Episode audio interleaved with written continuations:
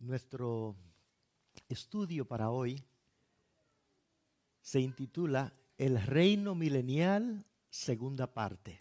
Vimos la primera parte hace unos 15 días. Entonces, quisiera que inclináramos nuestros rostros para que oremos a nuestro Padre en su misericordia. Padre, te damos muchas gracias porque tú eres bueno, porque tú eres ese Dios bondadoso. Y ahora, Padre, mira que abrimos tu palabra confiando en la gracia tuya, confiando en tu misericordia, de que tú, oh Dios, hablarás a cada una de nuestras vidas a través de tu Espíritu Santo que vive en nosotros y que se mueve en este lugar. Desde ya, Divino Señor, recibe tú la gloria y la honra por el favor que tú nos concederás. En el nombre de Jesús, nuestro Salvador, te suplicamos también una bendición especial por los hermanos, amigos que nos ven a través de las redes sociales, Señor. Bendice cada una de sus vidas, así como tú diste una bendición especial a nuestras vidas y llegases a nosotros un día, acuérdate para bien de ellos también, para que puedan estar en tu presencia, como nosotros también, por los méritos de Jesucristo. En el nombre de Jesús, nuestro Salvador. Amén. Entonces, hermanos, en la, en la primera parte, quisiera hacer un poquito de recordatorio, vimos nosotros que el reino de Cristo comenzará, el reino milenial comenzará con la segunda venida de Cristo aquí a la tierra. Vimos también que el reinado de Cristo es un reino universal, será un reino universal. Será un reino de paz en una manera grande, sobrenatural, por la presencia de Él como nunca antes aquí en la tierra. Y también vimos que los animales que ahora son como una fiera, como el león, van a poder estar con el buey comiendo paja juntos y no va a pasar nada. Hoy, con la gracia de Dios, vamos a ver otros aspectos del reino. Pero algo que con la gracia de Dios me gustaría que nos lleváramos para la casa es que nosotros nos gozaremos y reinaremos con Cristo. Mira, es, es, es, esa es la parte, mire, que tiene que, como dicen, alegrarnos a cada uno de nosotros. Vamos a entrar, vamos a ver en la palabra de nuestro Dios, en el profeta Isaías. Profeta Isaías, vamos a ver aquí otros aspectos del reino. Isaías capítulo 65 y el verso 60, el verso 18 dice la palabra de Dios, mas os gozaréis y os alegraréis para siempre en las cosas que yo he creado, dice nuestro Dios. Dios está viendo una fotografía como Él es Dios y es eterno. Él puede ver hacia adelante y aunque son miles de años de cuando Dios viene y ve todo esto, Él dice, y nos revela a los profetas, así va a ser. La gente se va a estar, los redimidos míos, se van a estar gozando y alegrando para siempre en las cosas que yo he creado. Va a ser algo maravilloso el poder ver esa escena. Pero en el sigue diciendo la palabra de Dios, porque he aquí que yo traigo a Jerusalén alegría y a su pueblo gozo. Entonces, hermanos, no va a ser un gozo de una semana, ni de dos semanas, ni de un mes, porque no es un gozo humano como el de nosotros los humanos, que nos alegramos por un evento que suceda, por una cosita. No, quien está trayendo la alegría y el gozo a su pueblo es nuestro Dios. Entonces, en nuestro Dios no existe lo que existe en nosotros que nosotros variamos, pero nuestro Dios dice que no hay sombra de variación en Él. Él es el mismo, eterno. Y ese gozo, hermanos, va a ser un gozo especial. Y fíjense que nosotros ya, como vimos en la primera parte, todos los que pertenecemos a Cristo, vamos a estar ahí, hermanos. Y ustedes creen que nosotros vamos a estar solamente viendo, el gozo está y nosotros todos serios. ¿Qué ustedes creen, hermanos? ¿Cómo va a ser esa fotografía ahí ya estando en el reino, hermano? Todos, con ese gran gozo que Dios va a traer y esa alegría. Nosotros, hermanos, nos alegraremos también con el Señor. Aunque nosotros ya estaremos transformados, estaremos glorificados, pero sin embargo nos vamos a poder gozar. La palabra de Dios dice, Dios no, no es como nosotros, de carne y hueso. Él es un espíritu y como quiera Él, se goza en eso. Miren el verso, por ejemplo, en el verso 19 dice la palabra de nuestro Dios, y me alegraré con Jerusalén y me gozaré con mi pueblo. Oiga entonces, hermanos, entonces no solamente el gozo va a ser para que nosotros nos gocemos, sino que nuestro Dios también se va a gozar con su pueblo, hermanos, en ese gran y maravilloso día.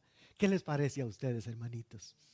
¿Qué hay aquí que valga la pena para que usted diga, no, esto que yo tengo ahora aquí, esto es más grande que eso que va a pasar ahí en ese gran día?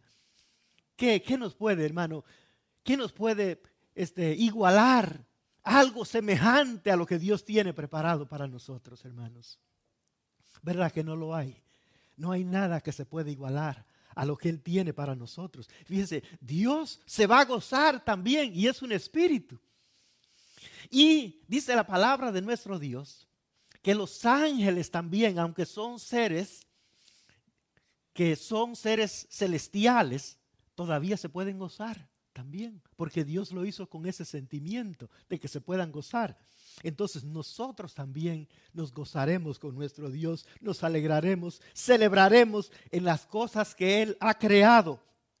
Y dice la palabra de nuestro Dios, hay una promesa aquí en el verso 19, dice, y nunca más se oirá en ella voz de lloro, ni voz de clamor. Oye entonces, hermanos, ¿cómo va a ser eso tan maravilloso? de que ya no se oiga no más. ¿Y por qué razón? Porque la alegría del Señor está en esa ciudad, estará en esa ciudad y llenará esa ciudad en una manera plena. Y no solamente esa ciudad, dice la palabra que toda la tierra en Habacuc 2.14, toda la tierra será llena de la gloria y del conocimiento de nuestro Dios, hermanos. Mire qué maravilloso va a ser ese día en, en el que nuestro Dios venga a reinar aquí a la tierra y nosotros reinando con Él. Otro aspecto que vemos nosotros aquí, como vimos, no va a haber ya más tristeza, no va a haber ya más dolor porque nuestro Dios estará ahí en una manera presente.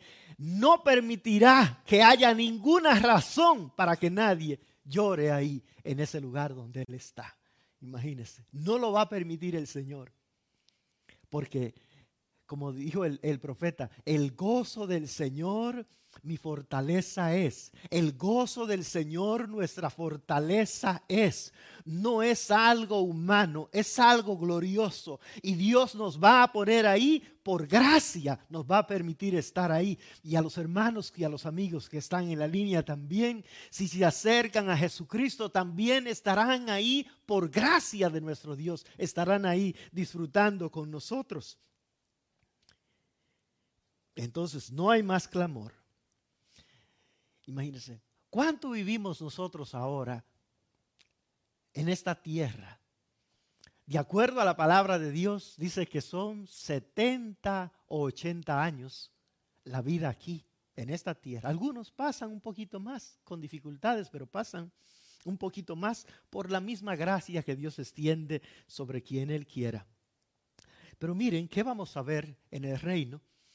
que ahí, hermanos, estará garantizada la vida, por lo menos por 100 años. ¿Qué les parece? Por lo menos por 100 años. Vamos a verlo aquí en la palabra de nuestro Dios en el verso 20. No habrá más ahí niño que muera de pocos días, ni viejo que sus días no cumpla, porque el niño morirá de 100 años. Oye, entonces, hermanos, ¿cómo va a ser? El, el que menos viva va a tener una vida garantizada. Tú por lo menos vas a llegar a 100. Y alguien dijera, pero ¿por qué Dios no hace eso ahora? Que por lo menos nos garantizara 100.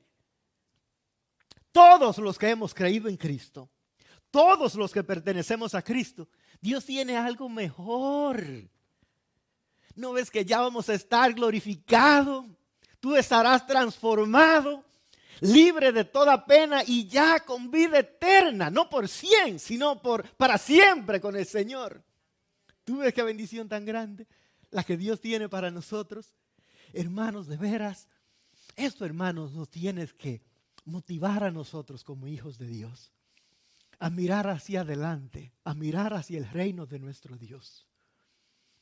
Y si uno de nuestros hermanos por alguna razón no viene aquí al culto o a cualquier iglesia donde tú te congregues, tú no crees que vale la pena que tú le hables al hermano en el nombre de Jesús, a animarlo para que Él vuelva otra vez y no se pierda de esta gran bendición que Dios tiene, o solo quiere tú agarrar la bendición, solo para mí esto que Dios tiene nada más tenemos que, compartirlo con todos y especialmente con lo que son nuestros hermanos para que ninguno se quede.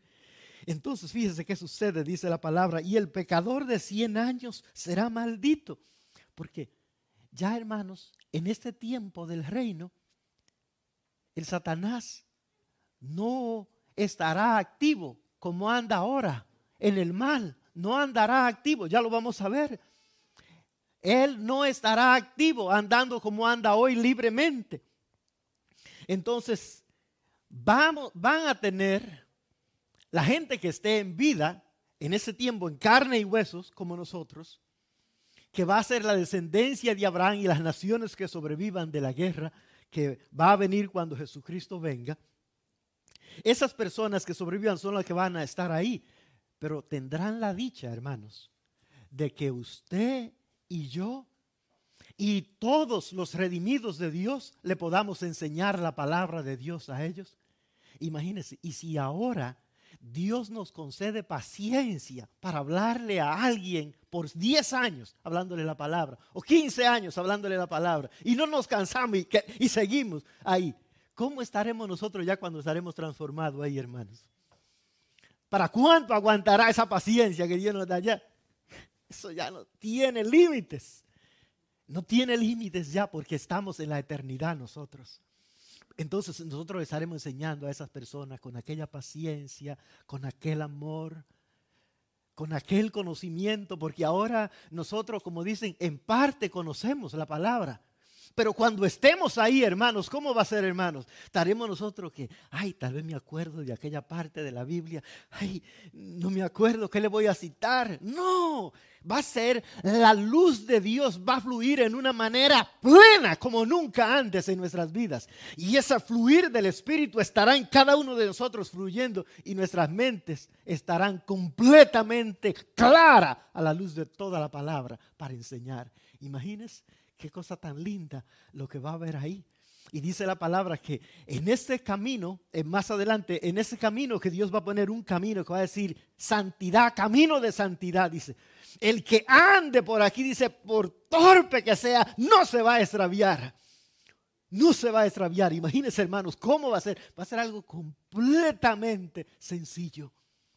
Por la gloria de nuestro Dios por la presencia de nuestro Dios. Eso lo hará el Señor en su grande misericordia y bondad. Y aparte de eso, hermanos, la gente que esté ahí va a poder disfrutar realmente lo que tenga. Vamos a ver aquí en la palabra, miren el verso 21. y el verso 22. Edificarán casas y morarán en ellas. Plantarán viñas y comerán el fruto de ellas. No edificarán para que otro habite, ni plantarán para que otro coma, porque según los días de los árboles serán los días de mi pueblo entonces, hermanos, ¿qué va a hacer Dios aquí? Tú viniste, hiciste tu casita y dice, ay, tan arreglada que la tengo yo, pues ya me voy a morir, se va a quedar. Dice Dios, no te preocupes. Ahí la gente que esté ahí no va a tener ese problema. Dice que, mire que sigue diciendo la palabra de nuestro Dios. Vimos que el que viva menos va a vivir 100 años. Ahora fíjese qué sucede, dice aquí porque según los días de los árboles serán los días de mi pueblo. ¿Y cómo, cuánto dura un, un árbol? 700 años, 800 años, 900 años, así dará Dios vida para su pueblo. Y dice la palabra de Dios, y mis escogidos disfrutarán la obra de sus manos.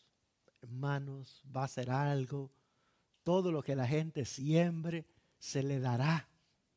Todo lo que siembren se dará. ¿Y por qué, hermanos?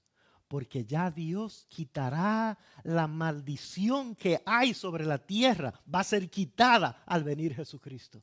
Ustedes se acuerdan que Dios en Génesis dijo, por ejemplo, vamos a ver Génesis rapidito, hermanos.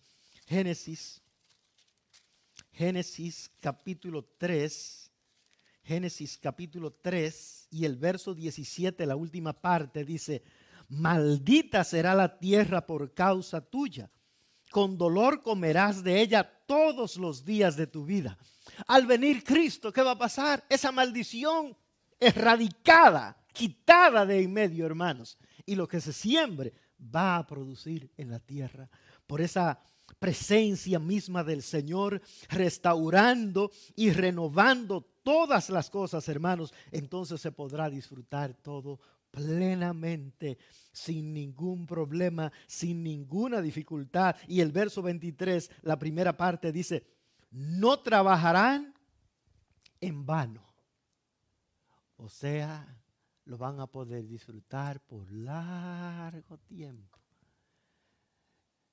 Imagínense si, si las casas, las casas van a construir, dice, para habitarlas, para vivirlas. En, mil años o en 900 años que Dios le dé de vida, ¿cuántas veces la tendrán que pintar, hermanos? Muchas veces. Y será la casa de ellos siempre que Dios le va a dar. Algo maravilloso para esas personas. Pero habrá una dicha grande también para las que son mamás en ese tiempo va a haber una dicha grande. Y mire cuál es la dicha que Dios ha prometido en su palabra para las que serán mamás en ese tiempo. Dice que no darán hijo para maldición. Imagínense. Vamos a ver esto aquí en este mismo en este mismo verso 23 dice la palabra de Dios, ni darán a luz para maldición. Y mire, esta palabra aquí, maldición, es para pánico, para destrucción, para tribulación. ¿Qué va a hacer Dios entonces? Va a dar una gracia especial para que ese hijo que nazca en el milenio sea un hijo de paz, sea un hijo de bendición para las madres las madrecitas que estén ahí no se van a tener que preocupar. Ay, mi hijo a saber que me va a afligir. Ay, mi hijo que me va a meter en estos problemas. Dicen, no, no va a ser para nada de eso. Va a ser algo maravilloso lo que Dios va a hacer para las madres que estén ahí en ese tiempo que nazcan. Y esas son promesas fieles y verdaderas de nuestro Dios para la descendencia de Abraham, su amigo, su escogido. Y dice la palabra de nuestro Dios, porque aquí está la razón, mírelo aquí en el mismo verso 23, porque son linajes de los benditos de Jehová. Y nosotros también somos linajes de los benditos de Jehová ahora en Jesucristo. Dice, y sus descendientes con ellos. Entonces, hermanos, la bendición de nuestro Dios es para los hijos de ellos y para los descendientes de ellos. ¿Y ustedes creen, hermanos, que esa bendición solo es para ellos o para nosotros también? De que la bendición de Dios es para nosotros y para nuestros hijos. La bendición de Dios es para nosotros y para nuestros hijos. Aún en el segundo mandamiento la palabra de Dios dice que hago misericordia a millares, a los que me aman y guardan mis mandamientos por mil generaciones, hermanos, por mil generaciones. Y tú y yo amamos al Señor. Amamos al Señor porque Él nos amó primero. Su gracia es sobre nuestras vidas, hermanos, y bendecimos el nombre del Señor por esa misericordia que Él ha hecho con nosotros, hermanos. Y, es algo, hermanos, de que tú y yo debemos de pensar, Dios, tu palabra dice esto. Y yo lo creo esto que usted está diciendo aquí, en esta palabra. Y como yo creo esa palabra que tú tienes aquí, esto fortalece mi vida.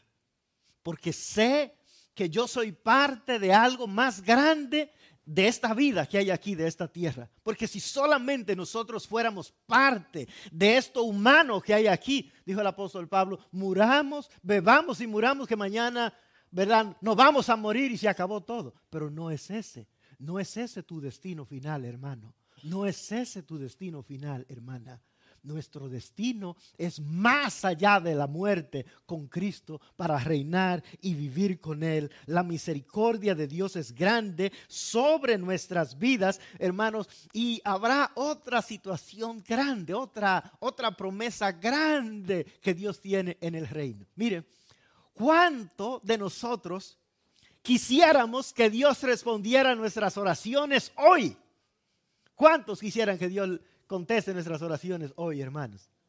¿Verdad que todos quisiéramos? Pues mire, la gente que va a estar ahí va a tener esa dicha. Vamos a verlo en la palabra. Mire que dice la palabra bien en el verso 24. Antes que clamen, responderé yo, dice el Señor. Mire qué, qué bendición tan grande la que será para esa gente que esté viviendo ahí. Lo van a disfrutar. Dice el Señor, antes de que hablen, ya el Señor dice, aquí está la respuesta para ti.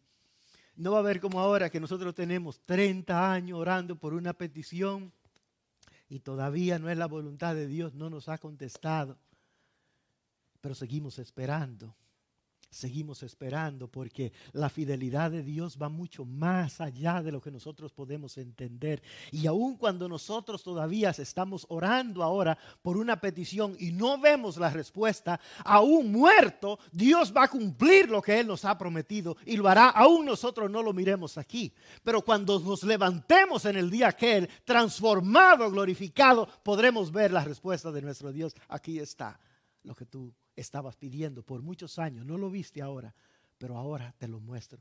Y hermanos, ¿cómo nos vamos a poner nosotros cuando miremos cuando miremos esa respuesta del Señor de las oraciones que hicimos cuando estábamos aquí en vida?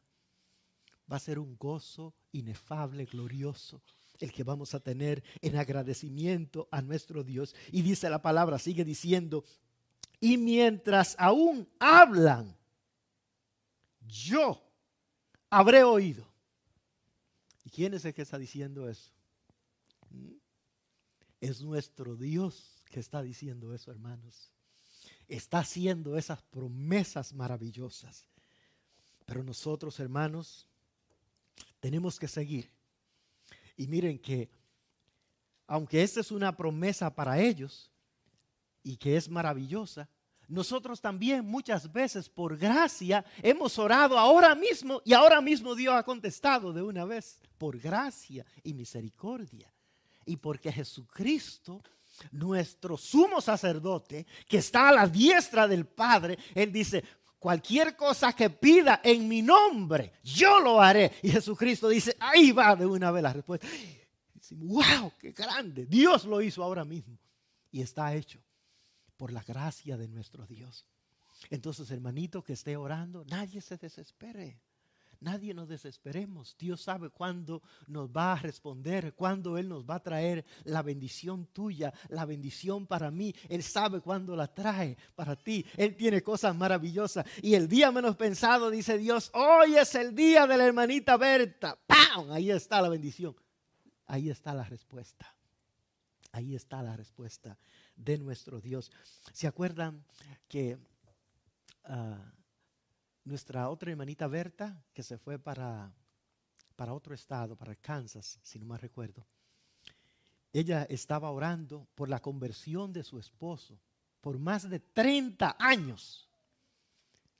Y por la gracia de Dios nosotros fuimos testigos de eso, de que aquí Él aceptó a Jesucristo.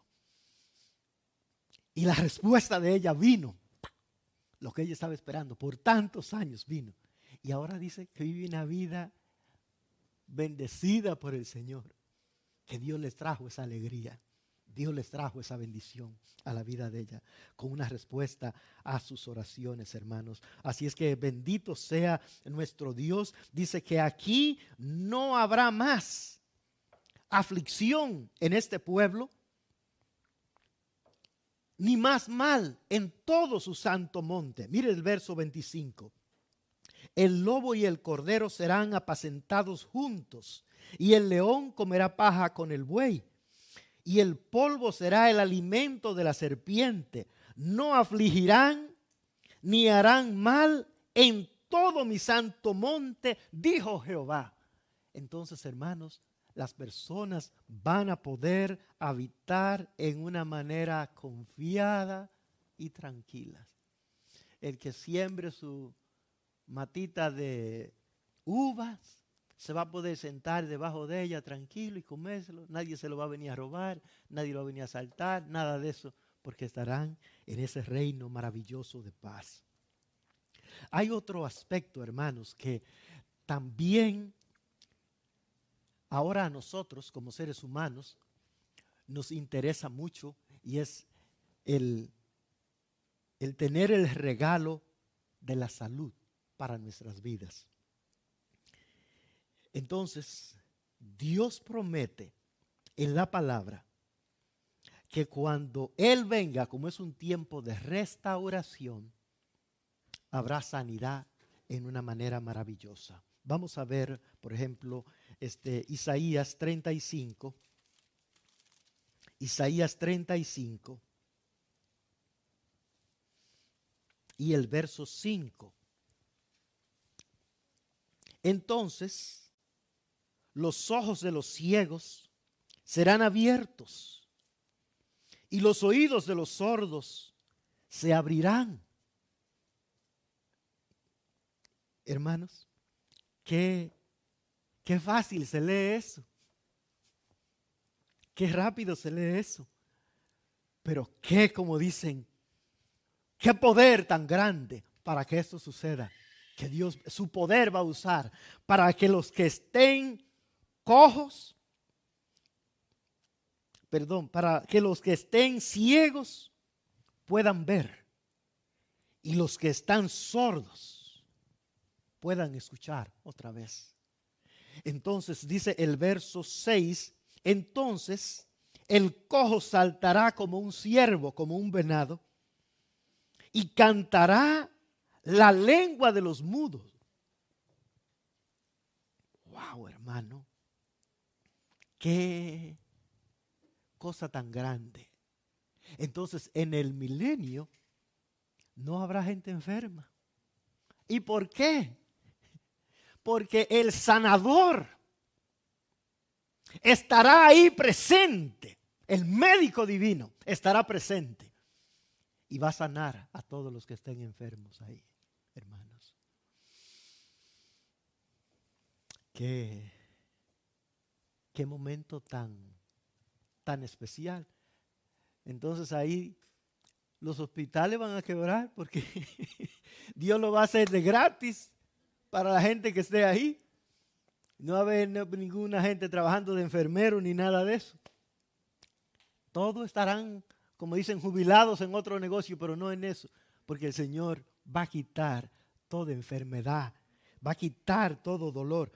Tú sabes, vemos, hay un ejemplo en la palabra de nuestro Dios de uno que era cojo por más de 40 años. Vamos a ver rapidito para que vean cómo, cómo este, se alegró este cojo de ver lo que Dios había hecho en su vida. Hechos capítulo 3. Mire esto, hermanos. Hechos capítulo 3 dice la palabra de nuestro Dios y el verso, desde el verso 7, y tomándole por la mano derecha le levantó y al momento se le afirmaron sus pies y tobillos y saltando se puso en pie y anduvo y entró con ellos en el templo, andando y saltando y alabando a Dios. Entonces, ¿cómo estaba ese cojo por lo que le había hecho Dios ahí, hermanos?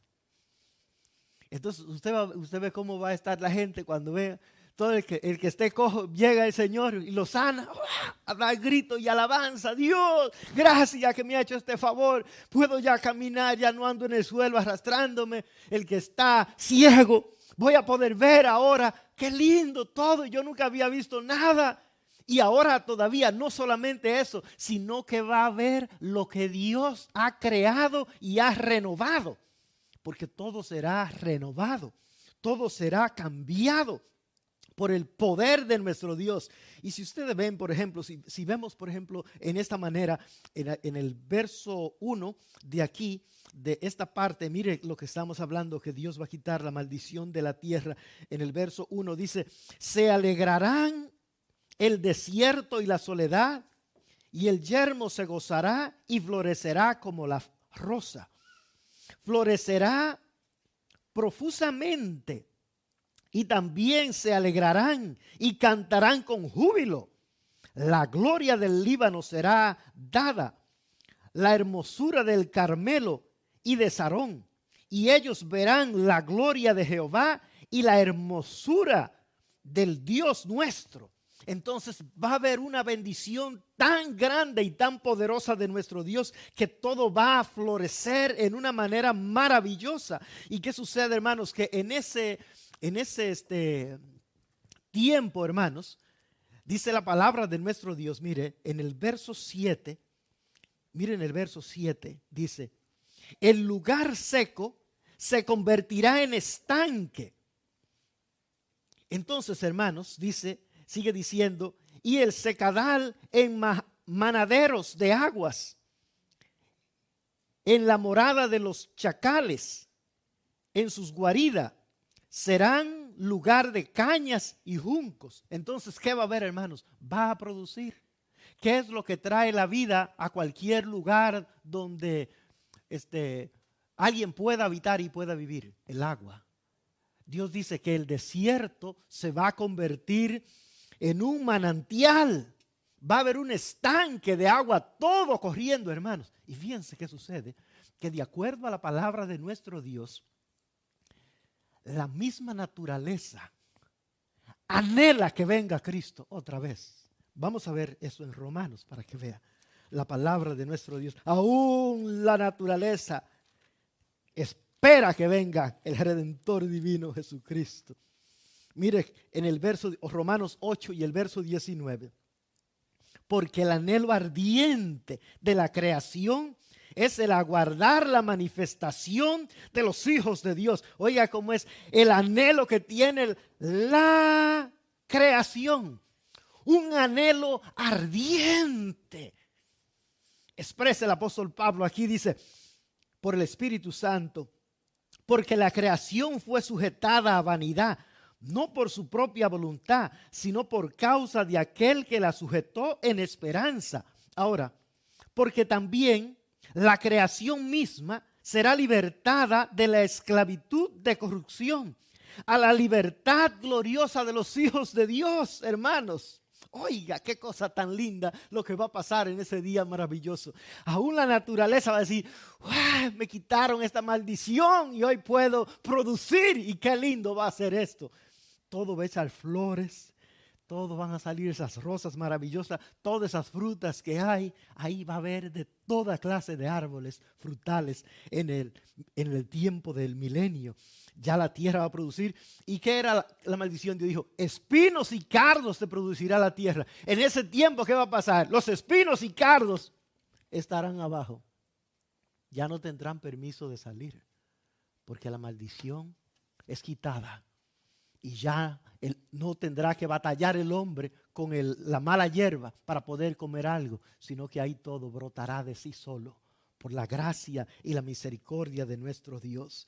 Y sigue diciendo en el verso 22, porque sabemos que toda la creación gime a una y aún está con dolores de parto hasta ahora. Dice todavía, la creación está gimiendo, esperando que se quite esa maldición. Y ustedes saben, Dios hizo esto por amor a nosotros. Fue que Dios hizo esto. Porque Dios no quiso mal. Aunque Adán pecó y la maldición le correspondía a Adán, Dios no quiso dársela a Adán, sino que la puso en la tierra por amor a, a cada uno de nosotros, por amor a Adán, que somos habitantes de este globo terráqueo. Dice la palabra de nuestro Dios. Sigue diciendo, mire, y no solo ella, sino también nosotros mismos que tenemos las primicias del Espíritu, nosotros también gemimos dentro de nosotros mismos, esperando la adopción, la redención de nuestros cuerpos, porque en esperanza fuimos salvos, por la esperanza que se... Pero la esperanza que se ve no es esperanza, porque lo que alguno ve, ¿a qué esperarlo? Hace. Pero si esperamos lo que no vemos, con paciencia lo aguardamos. Y ahora mire ese verso, con ese verso terminamos aquí. Y de igual manera, el Espíritu nos ayuda en nuestras debilidades, pues que no hemos de pedir como conviene, no, no lo sabemos, pero el Espíritu mismo intercede por nosotros con gemidos indecibles, el mismo Cristo, el mismo Dios viviendo en medio de nosotros, como él dijo, andaré y viviré en medio de ellos dice, el que ama mi palabra y la guarda, yo me voy a venir a vivir en él. Y Cristo también se va a venir a vivir en él. El Padre y Cristo vienen a vivir adentro de nosotros. Y ese mismo Espíritu de Cristo en nosotros nos impulsa a pedir como conviene delante de Dios. ¿Por qué? Porque nosotros siempre, si nos ponemos a, pedir, solamente pedimos Dios, este, mira, una tortillita ahí, unos frijolitos, y, y solo cosas de aquí nada más. Pero Dios tiene algo más grande que todo eso, hermanos, para nosotros. Y entonces nos impulsa, nos inspira el Espíritu de Dios y el Espíritu de Cristo en nosotros a poder pedir cosas espirituales. Dios sabe todo lo que necesitamos aquí en la tierra pero de las cosas que hay allá eterna en el cielo y que nosotros ni sabemos que están allá, Dios nos ayuda por gracia a pedir cosas que son de allá, de ese reino maravilloso, hermanos. Así es que miren qué, qué lindo es lo que Dios tiene para nosotros y lo que Dios tiene para la gente que esté en carne en el milenio, en el tiempo del milenio, en el que Dios vendrá aquí a la tierra a reinar. Entonces, hermanos, fíjense qué sucede.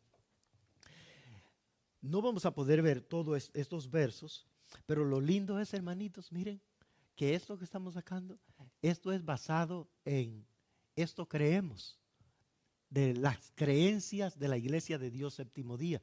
Y usted tiene un librito de esto. Y usted dice, bueno, yo puedo conseguir un librito de esto con el hermano amado, la hermana Clary, que me lo consigan, o usted mismo lo puede ordenar en la línea y le llega a su casa y usted puede tener estos estudios, todo lo que nosotros creemos como iglesia de Dios y leerlo y usted ahí se va a poder gozar en las, en las enseñanzas que hay de nuestro Dios que nosotros creemos ahí como pueblo de Dios. Pero miren, el futuro ideal para el pueblo de Dios resuena en otros profetas. O sea que no es solamente un, unos pasajes solamente en el profeta Isaías, sino que están en el profeta Jeremías, en el profeta Daniel, en Miqueas, en Zacarías, Zacarías, en Habacuc. Y vamos a ver lo que Dios le ha prometido, por ejemplo, al pueblo de Israel y a David, que era el rey. Vamos a ver Jeremías 23, 5 y 6. Jeremías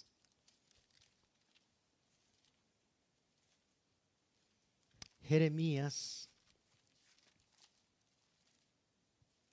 23, 5 y 6. He aquí, vienen días, dice Jehová, en que levantaré a David renuevo justo y reinará como rey, el cual será dichoso y hará juicio y justicia. ¿A dónde, hermanos? En el cielo en la tierra, dice la palabra de nuestro Dios. Y sus días, en sus días será salvo Judá e Israel habitará confiado. Y este será su nombre con el cual le llamarán Jehová justicia nuestra. Mire qué cosa tan grande lo que Dios hará por su grande misericordia, hermanos, para su pueblo. Entonces, lo que Dios le prometió al rey David, que nunca faltaría hijos en su trono. Dios le iba, ahora le dice, le promete aquí que le va a levantar un renuevo, pero un renuevo justo. Porque de los hijos de, del rey David que reinaron, ¿qué pasó? Aunque ahí iban, pero ¿cómo iban? Que uno medio iban haciendo y los otros desviándose.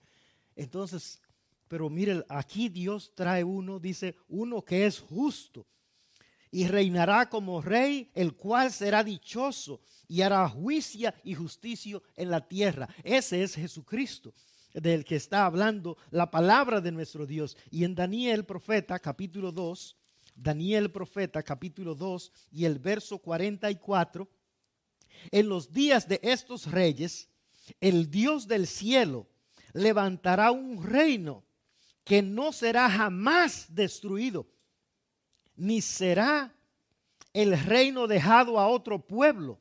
Desmenuzará y consumirá a todos estos reinos, pero Él permanecerá para siempre. Entonces, cuando Cristo venga, hermanos, ¿qué va a pasar?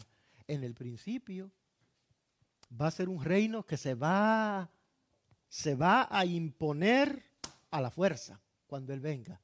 Pero después que el reino ya esté plantado, diríamos, estabilizado, es un reino benevolente, de paz, de amor, de gracia, de misericordia, sin guerra, sin pleito, nada de eso. Va a ser algo maravilloso lo que Dios tiene para nosotros como sus hijos eh, y para el pueblo de, de los descendientes de el pueblo de Israel es decir, los descendientes de Abraham. Ahora vamos a ver, hermanos, también que el milenio, que es una, una etapa de oro que va a venir, estos versos, dices, fluyen en y a través del Nuevo Testamento. O sea, hay mucha base de, este, de esta enseñanza para sostener esta enseñanza del reino milenial de nuestro Señor. Entre ellos vamos a ver Mateo 25 y el verso 31. Mateo 25 y el verso 31. Dice la palabra de nuestro Dios en Mateo 25 y el verso 31. Cuando el Hijo del Hombre venga en su gloria y todos los santos ángeles con él, entonces se sentará en su trono de gloria. Entonces, se está Cristo refiriendo a ese trono de gloria que Él va a establecer aquí en la tierra en el tiempo cuando Él regrese nuevamente aquí con nosotros. Y en Lucas también hace referencia el ángel Gabriel, hace referencia a esto. Vamos a ver el capítulo 1 de Lucas, capítulo 1 de Lucas verso 32 y 33.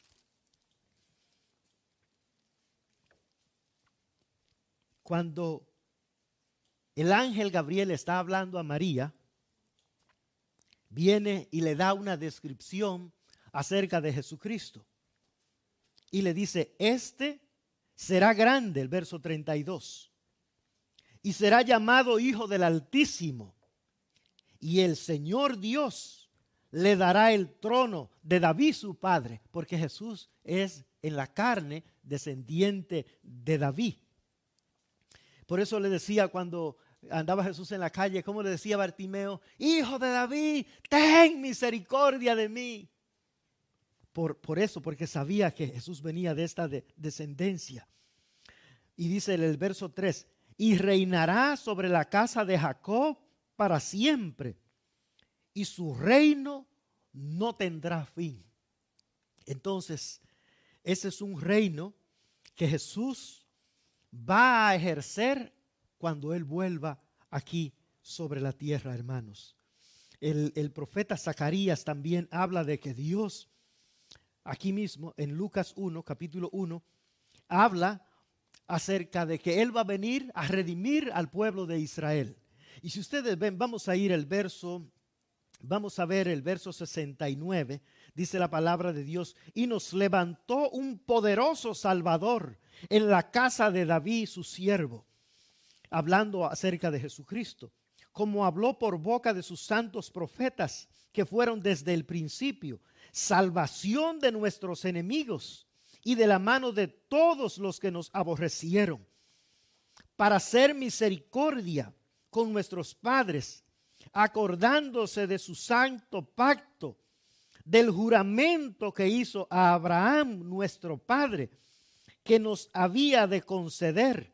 Entonces, que librándonos de nuestros enemigos, sin temor le serviríamos en santidad y en justicia delante de Él todos nuestros días. Imagínense, hermanos, qué cosa tan maravillosa lo que hay aquí. Pero si ustedes vieron aquí, ¿qué movió, de acuerdo a la, profecía, la inspiración del Espíritu Santo para el profeta, para Zacarías, el papá de Juan el Bautista? ¿Por qué es que Dios estaba haciendo esto? De acuerdo al verso 72 dice, para hacer misericordia con nuestros padres y acordarse de su santo pacto. Mire entonces la fidelidad de nuestro Dios cuando Él hace un pacto con alguien. Dios cumple lo que Él promete. Y nosotros hemos hecho pacto con Dios y Dios nos va a cumplir a nosotros también. Y ahora mismo nos está cumpliendo. Y dice del juramento que hizo a Abraham, nuestro Padre que le haría de dar libertad a ellos, hermanos, y que iban a poder andar en santidad y justicia delante de Él todos sus días. Hermanos, Dios quiere también para nosotros, en este principio de la palabra de nuestro Dios, que nosotros podamos andar todos los días de nuestras vidas en la santidad y en la justicia de nuestro Dios, sirviéndole cada día de nuestras vidas, hermanos, para nosotros. Esto es muy importante que cada uno de nosotros podamos andar en santidad delante de nuestro Dios, para servirle a nuestro Dios todos los días que nosotros caminemos aquí, hermanos. Y hay esos otros versos en el Nuevo Testamento por ejemplo, vamos a ver Apocalipsis 19. Apocalipsis 19.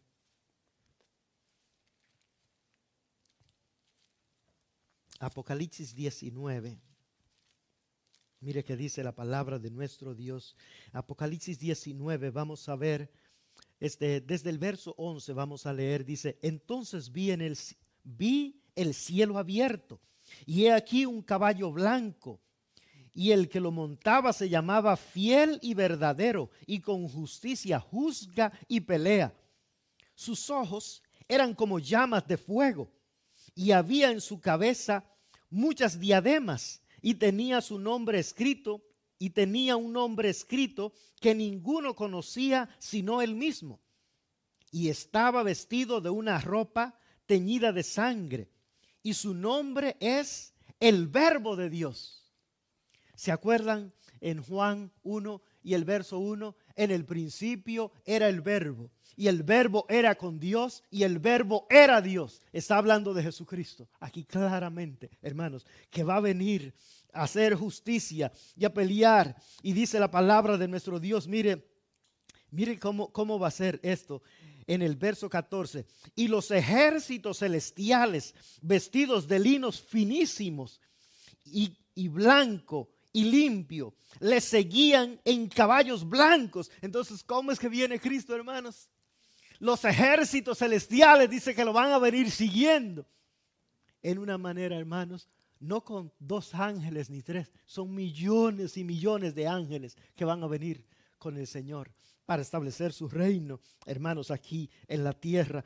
Y la palabra de Dios dice en el verso en el verso 15 dice, "Y de su boca sale una espada aguda para herir con ella a las naciones, y las regirá con varas de hierro, y él pisará el lagar del vino del furor de, la ira de Dios Todopoderoso. Y en sus vestiduras y en su muslo tiene escrito un nombre, Rey de Reyes y Señor de Señores. Oiga cómo es, ese rey. Es un rey con toda la autoridad, hermanos, para reinar y subyugar todas las naciones debajo de sus pies. Y va a subyugar, hermanos, a todos sus enemigos. Lo va a poner. El Salmo 110 se va a cumplir va a poner a todos sus enemigos debajo de sus pies. El Señor gobernará y reinará, hermanos, sobre la tierra con nosotros. Y vamos a ver una parte que es, se va a ver hasta el final del reino. Vamos a ver en primera carta a los Corintios, primera carta a los Corintios, primera carta a los Corintios, capítulo 15 Vamos a ver la primera carta a los Corintios, capítulo 15, hermanos. Dice la palabra de nuestro Dios en el verso 23. Pero cada uno en su debido orden. Cristo las primicia, luego los que somos de Cristo en su venida. Luego, ¿qué dice? El fin. Cuando entregue el reino al Dios y Padre. Cuando haya suprimido todo dominio y toda autoridad y potestad. Entonces, ¿qué va a pasar, hermanitos? Al fin del, del reino, del milenio, ¿qué va a pasar? Dice que Él le va a entregar el reino al Dios y Padre, pero primero tiene que suprimir a todo dominio y a toda autoridad y potencia. Y dice la palabra de nuestro Dios en el verso 25, porque preciso es que Él reine hasta que haya puesto a todos sus enemigos debajo de sus pies. Imagínense, Efesios 1 y el verso 20 en adelante dice la palabra de nuestro Dios, todo debajo de los pies del Señor, todo señorío, todo debajo de los pies del Señor. Y dice, y el postrer enemigo que será destruido es la muerte. Entonces la muerte no existirá más, hermanos, en el milenio, ya a partir del milenio cuando Cristo venga, ya la muerte no va a existir, va a quitar la muerte. Bendito sea nuestro Dios. Y sigue diciendo la palabra de nuestro Dios, porque todas las cosas las sujetó debajo de sus pies. Y cuando dice que todas las cosas han sido sujetadas a Él, claramente exentúa a aquel sujetó a Él todas las cosas, es decir, a Dios el Padre. Él está exento de todas las cosas que están sujetas todo está sujeto al Señor, menos Dios el Padre. En, esa parte ahí que nosotros estamos viendo y dice la palabra de Dios, pero luego que todas las cosas le estén sujetas, entonces también el Hijo mismo se sujetará al que le sujetó a él todas las cosas para que Dios sea en todos, hermanos. Entonces, el mismo Cristo después que haya derrotado a todos sus enemigos y haya vencido la muerte, hermanos, va a venir en esa humildad que lo caracteriza a él y le va a decir, Padre, aquí está el reino y yo también me sujeto a ti. Y él va a decir, fui yo el que lo gané. Esto es tuyo. Esto es tuyo. Cristo le da la gloria al Padre y nosotros como hijos de Dios debemos de buscar también darle la gloria siempre a nuestro Padre Dios. En cualquier cosa que suceda en nuestras vidas, una victoria no es por nosotros porque tuvimos una inteligencia ni nada, sino que Dios nos mandó esa luz para que hagamos así y salió bueno. Pero es el Señor el que, al que ha hecho las cosas, hermanos, para nosotros. Entonces Jesús y los apóstoles comprendieron que había un tiempo de restauración y sobre la tierra después del regreso de Cristo. Vamos a ver eh, rápidamente Hechos 3, 20 y 21. Hechos 3, 20 y 21. Dice la palabra de nuestro Dios. Y Él envía a Jesucristo, quien nos fue antes anunciado, a quien de cierto es necesario que el cielo reciba hasta los tiempos de la restauración de todas las cosas de que habló Dios por boca de sus santos profetas que había sido desde los tiempos antiguos. Entonces, hermanos, ¿qué entendía el apóstol Pedro con los apóstoles? Que había un tiempo de restauración después que Cristo regresara aquí a la tierra. Y Jesús también afirma lo mismo, Mateo 19 y el verso 28. Mateo 19 y el verso 28. Mateo 19 y el verso 28 dice la palabra de nuestro Dios. Y Jesús les dijo, de cierto os digo que en la regeneración o en la restauración de las cosas, cuando el Hijo del Hombre se siente en el trono de su gloria, vosotros me seréis perdón, vosotros que me habéis seguido, también os sentaréis sobre doce tronos para juzgar a las doce tribus de Israel. Entonces Jesús también enfatiza de ese reino. Dice, yo me voy a sentar en un trono de gloria. Y le dice a los apóstoles, y cuando yo me siente, ustedes también se van a poder sentar en doce tronos también para que juzguen al pueblo de Israel. ¿Y por qué, hermanos? Porque ellos siguieron a Jesús. Siguieron a Jesús y Dios por gracia le dio ese privilegio a ellos, de que ellos van a tener ese privilegio ahí. Nosotros también tendremos privilegios en ese reino, ya estaremos transformados, enseñaremos, tendremos otra misión. Y de acuerdo a Corintios, si no me recuerdo, la palabra de Dios dice que nosotros vamos a juzgar a los demonios en ese tiempo. Va a ser en el tiempo de Cristo también. Mire qué privilegio el que nosotros vamos a tener también como, como hijos de Dios que somos por la gracia y la bendición de nuestro Dios, hermanos. Así es que bendito sea nuestro Dios que nos da esa gracia, reinaremos como hemos visto en la palabra sobre la tierra y hay una promesa sobre ellos. Mire que dice la palabra en eh, Mateo 5 y el verso 5. Bienaventurados los que tienen hambre, perdón, no, perdón, verso 5, bienaventurados los mansos, porque ellos recibirán la tierra por heredad. Entonces, ¿qué hay aquí, hermanos, en esto? Dios tiene una promesa para los mansos de heredar la tierra. Y aquí, hermanos, en esta parte de mansos, es igual a apacible por implicación humilde. Pero al ver apacible, es algo que está libre de brusquedad y violencia y por ello resulta agradable. Entonces, mire la bendición que hay para los mansos. En el nombre de Jesús nos hace esa promesa maravillosa Dios a nosotros. Y para que usted y yo seamos mansos, es algo natural de nosotros, los seres humanos. Nos sale así a todos. No, no eso, eso, como dicen, hay que pararlo, Dios tiene que pararlo porque está fluyendo en nosotros. Ninguno de nosotros tenemos eso por naturaleza.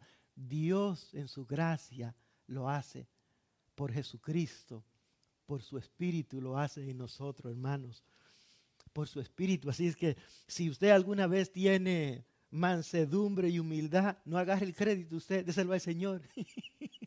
déselo al Señor, que el Señor es el que, el que hace eso el que tiene esa misericordia para nosotros. Entonces Dios va a hacer eso. Y Apocalipsis 5.10 Apocalipsis 5 y el verso 10, otra vez hermanos, para ver este verso. Apocalipsis 5 y el verso 10. Dice la palabra de nuestro Dios, y nos has hecho para nuestro Dios reyes y sacerdotes, y reinaremos sobre la tierra. Entonces nuestro papel, reyes y sacerdotes con Cristo para reinar sobre la tierra. Entonces, hermanos, fíjense que ¿cuánto durará este reino? Solamente hay un pasaje bíblico que especifica la duración del reino. Si ustedes vieron en todos los versos anteriores que vimos, dice que el reino no tendrá fin.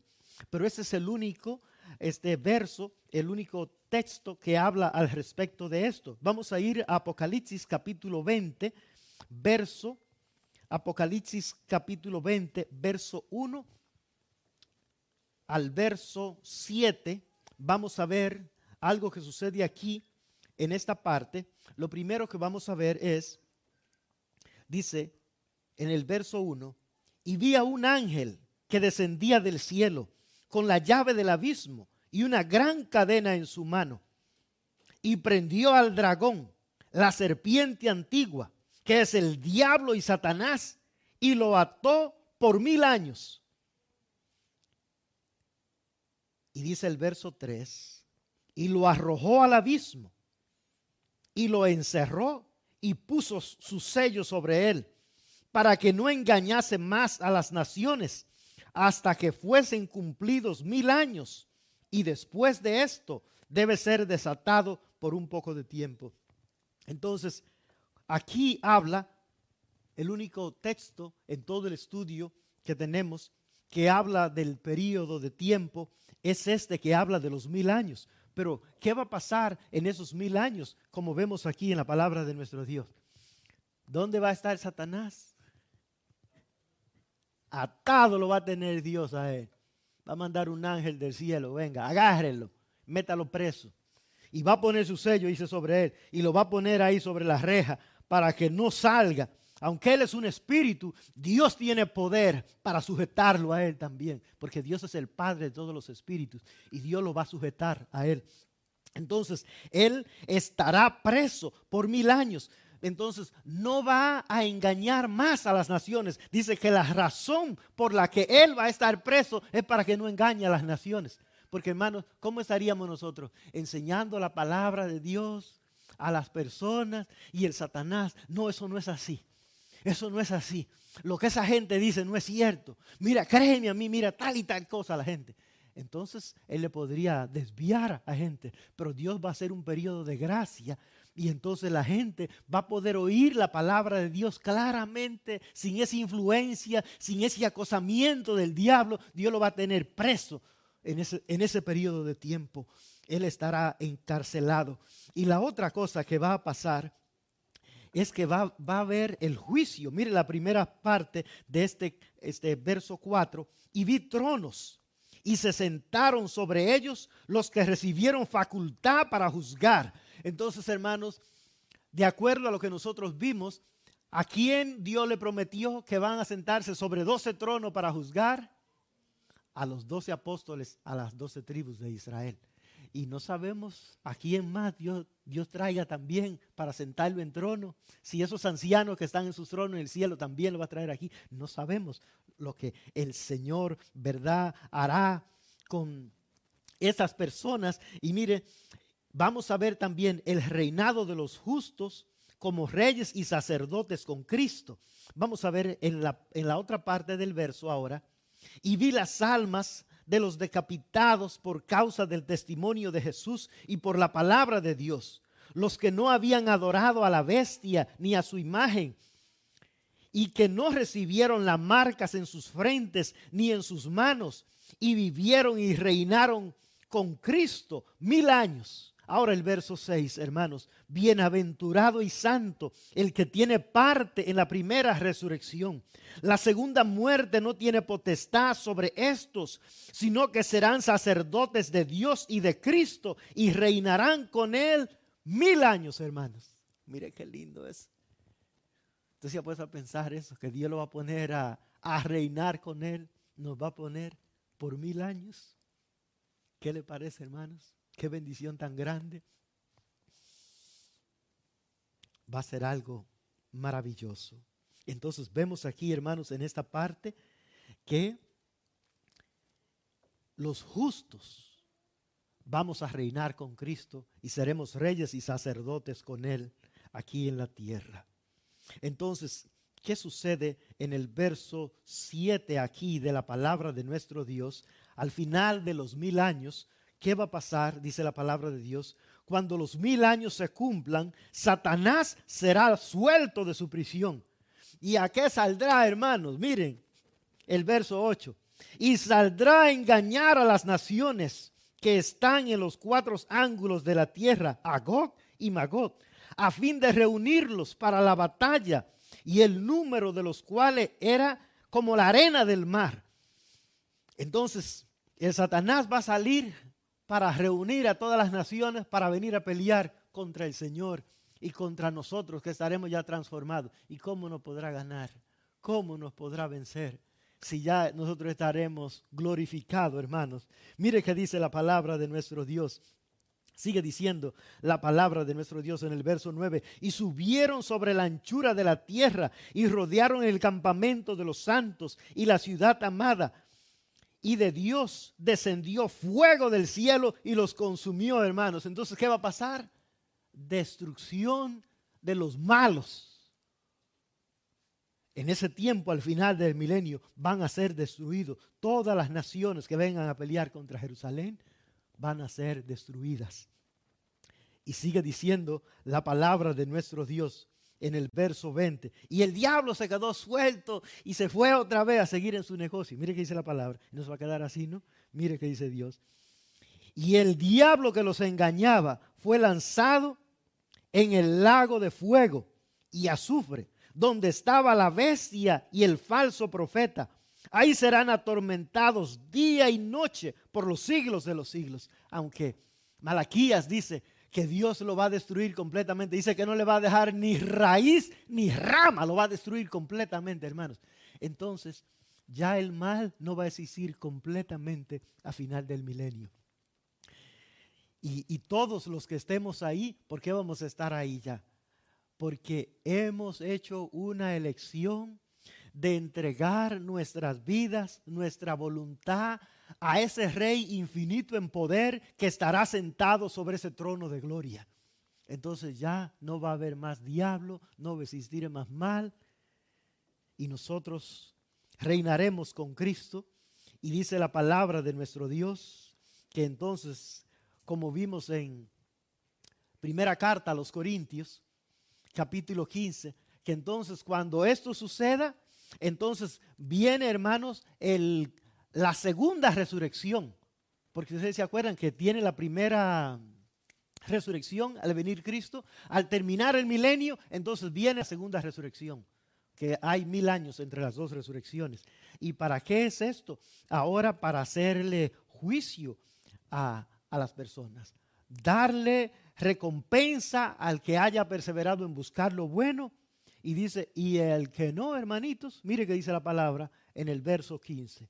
Y el que no se halló inscrito en el libro de la vida fue lanzado al lago de fuego. Todo el que persiste y persevera en hacer el mal, su destino será para el lago de fuego, dice Dios aquí en la palabra. Entonces, hermanos, Cristo ya le va a venir y le va a entregar ahora que ya todo está consumado de su parte, se lo entrega al Padre y entonces viene la nueva Jerusalén que desciende del cielo, que es el reino eternal, que es otra parte con la ayuda de Dios. Más adelante lo vamos a ver si Dios lo permite. Entonces, concluimos, hermanos, esto, este estudio, que los redimidos serán transformados a la inmortalidad al regreso de Cristo, para reinar y gobernar con Él por mil años. Durante ese tiempo, Jesús reinará con vara de hierro, como lo vimos, sobre las naciones. Y muchos de los que no fueron redimidos evidentemente vivirán para ser enseñados en las verdades de Dios desde Sión, como dice Isaías capítulo 2, verso 1 al 4, Miqueas 4, 1 al 8, dice también, repite Dios lo mismo a este profeta también. Entonces, hermanitos, vale la pena esperar en nuestro Dios, vale la pena serle fieles a nuestro Dios. Hermanos, no sabemos cuánto tiempo de más nos quedan de vida aquí en la tierra, pero que el tiempo que nos queda no lo vivamos en la carne, sino para agradar a aquel que murió y resucitó por nosotros, para que lo que Él ha hecho, ese trabajo maravilloso que Él ha hecho de llevarnos a Dios, no sea en vano, no porque Él no pueda, sino porque nosotros no quisimos valorar el gran sacrificio que Él hizo en la cruz del Calvario y el gran trabajo para llevarnos a Dios. Y con esas promesas tan gloriosa y maravillosa.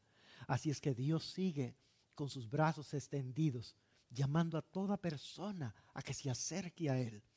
Amigo, hermano, que nos ves en la línea, por favor, acércate a Dios, habla con Él. Dios tiene estas promesas para ti también. Y si aquí hay alguien en este lugar que todavía no ha entregado su vida a Jesucristo, tú lo puedes hacer aún hoy mismo. Y Dios te permite que tú puedas entrar para que seas parte de su reino. Y que cuando Dios te llame a descansar, descanse en la esperanza verdadera de nuestro Dios. Con paciencia lo puede esperar que Él va a volver por ti. Oremos a nuestro Dios. Padre, bendecimos tu maravilloso nombre. Te agradecemos Dios por tu palabra, por tus promesas, que son fieles y verdaderas concédenos tu gracia cada día, Señor, para vencer hoy, para vencer mañana, si tú nos da vida, divino Dios. Dice tu palabra que poderoso eres tú para guardarnos sin caída y presentarnos con gran alegría en el día aquel. Gracias Cristo, porque por tus méritos es que llegaremos allá, por las fuerzas tuyas llegaremos allá, divino Dios, y viviremos y reinaremos contigo. Bendito y alabado seas. Padre, inspira a todo tu pueblo aquí, Padre, y a los que están en línea también, para que nosotros podamos vivir creyendo esto cada día, Señor. Por Jesucristo nuestro Salvador te lo pedimos. Amén. Pasa a todos, hermanos.